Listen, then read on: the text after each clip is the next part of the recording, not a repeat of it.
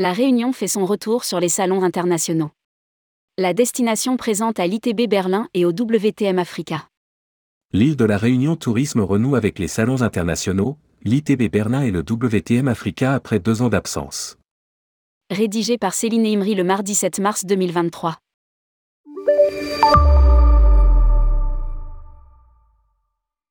La Réunion fait son retour sur les salons internationaux en 2023.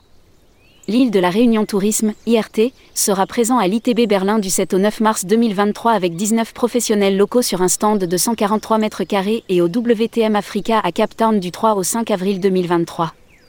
Le marché allemand représentait, avant la crise Covid, plus de 12 000 voyageurs et 11,2 millions d'euros de recettes, chiffre 2019.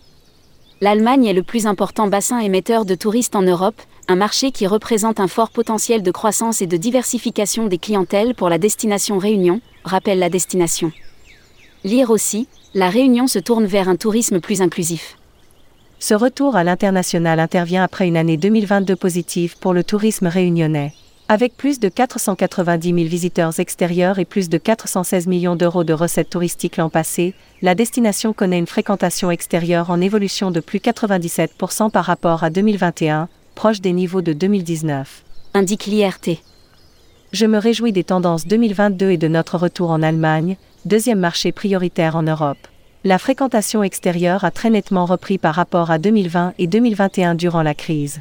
L'économie touristique réunionnaise a connu un véritable rebond, cela va nous permettre d'aborder plus sereinement la stratégie de diversification et les marchés de niche. Souligne Patrick Le Breton, président de l'île de la Réunion Tourisme. Lire aussi, vidéo, MS Club La Réunion, un accueil tout feu tout flamme.